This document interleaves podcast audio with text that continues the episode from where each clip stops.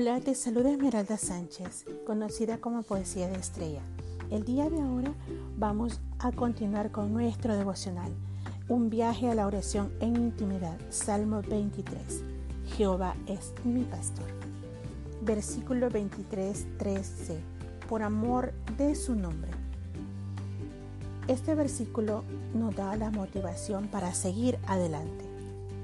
En estos tiempos difíciles que vivimos, resurgiendo de una catástrofe como, lo, como todo lo que ha sido la pandemia, en estos años hemos sido afectados en todos los sentidos. Ha venido a robar nuestra fe, nuestra confianza, nuestra esperanza y arrebató todo lo que quizás durante años habíamos luchado por alcanzar. Dentro de la familia, los hijos, la economía, en fin, ha sido un tiempo muy difícil. Nuestro buen pastor está pendiente de sus ovejas y viene a nuestro pronto auxilio. Lo hace por muchas razones de solidez.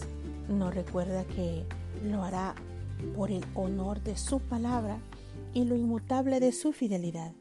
Nos motiva a seguir en la faena del diario vivir, por más oscura que sea la noche. Vendrá el amanecer y sus rayos darán luz y vida.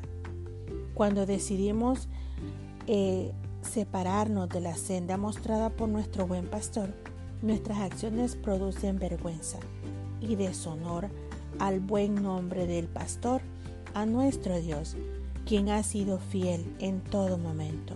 Ha sido promesa cumplida, aun a pesar de nuestras múltiples fallas como, como hijos rebeldes, porque es su honor el que está en juego mientras nosotros pasamos desapercibidos de ese gran descuido de nuestra parte, eh, siendo inconscientes, desobedientes, necios y hasta altivos. Pero nuestro testimonio no debe consistir únicamente en una actitud negativa para con el pecado, sino que debemos manifestar sin cesar tanto a través de nuestras palabras como de nuestros hechos Meditemos en lo que dice el libro de Cantar de Cantares.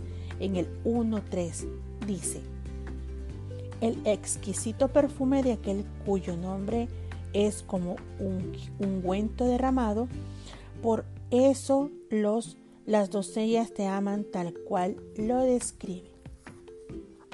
Definitivamente necesitamos hacer conciencia y una parada muy necesaria para recordar que nuestro buen pastor nos está motivando que sigamos adelante. Nosotros sabemos que tenemos una humanidad equivocada de pecado, pero también tenemos claro que nuestro buen pastor cumple su palabra. Y Él, por el amor de su nombre, por el honor de su palabra, nos va a sacar adelante, nos va a cuidar, nos va a proveer y nos va a ayudar a salir del fango.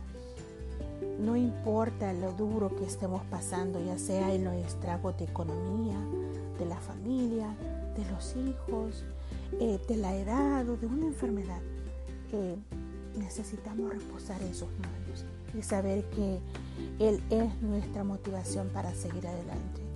Él nos cumple una promesa y siempre que Él nos dice algo en su palabra, confiemos en que así será.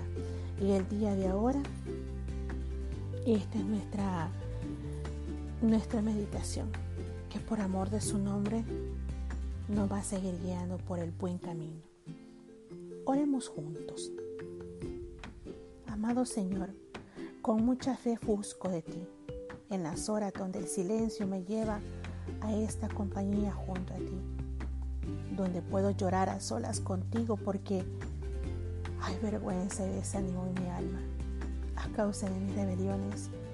Soy cobarde, débil, no soy digna de ti. Te lo digo con todo el dolor que tú conoces de mí. Porque tú has dado descanso a mis días, me has perdonado y mi casa has llenado de lo que jamás tuve, aún sin merecerlo.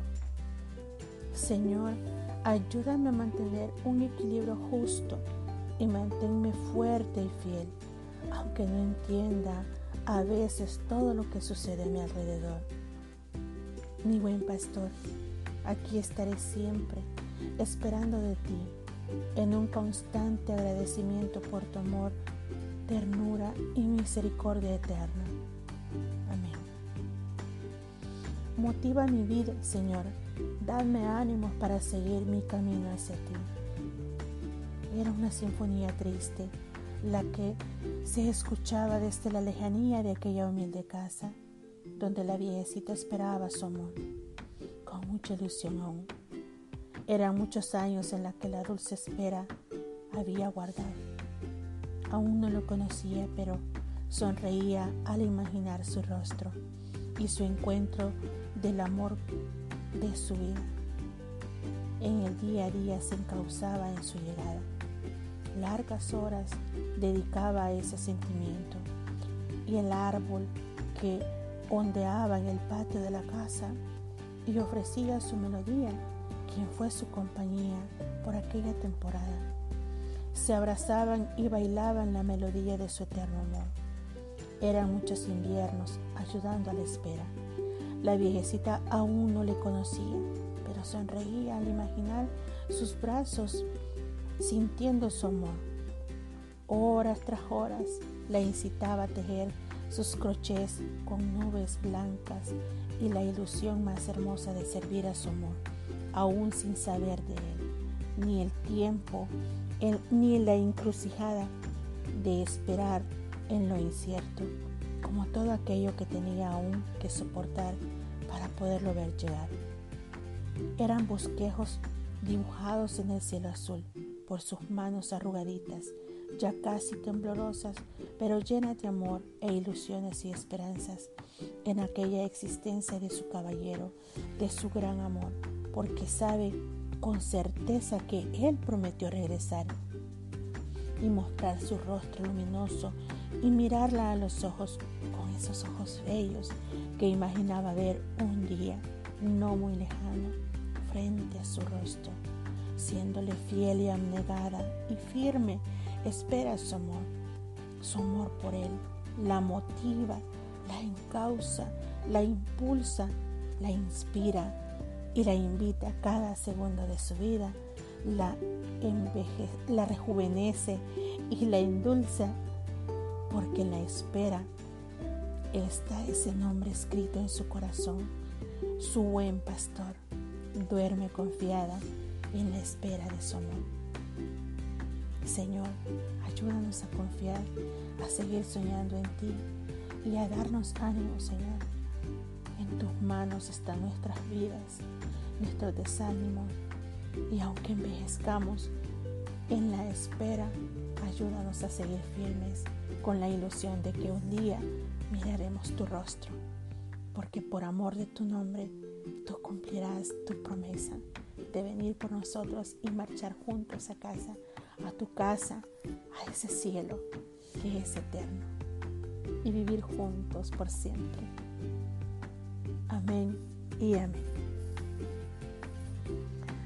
Puedes encontrar el devocional en Amazon como un viaje a la oración en intimidad, Salmo 23, o en las redes sociales de la escritora como Esmeralda Sánchez Poesía de Estrella. Puedes dejarnos un comentario y con mucho gusto te vamos a contestar a la brevedad posible. Eh, sin más que agregar, eh, bendiciones, un fuerte abrazo y hasta pronto. Bendiciones.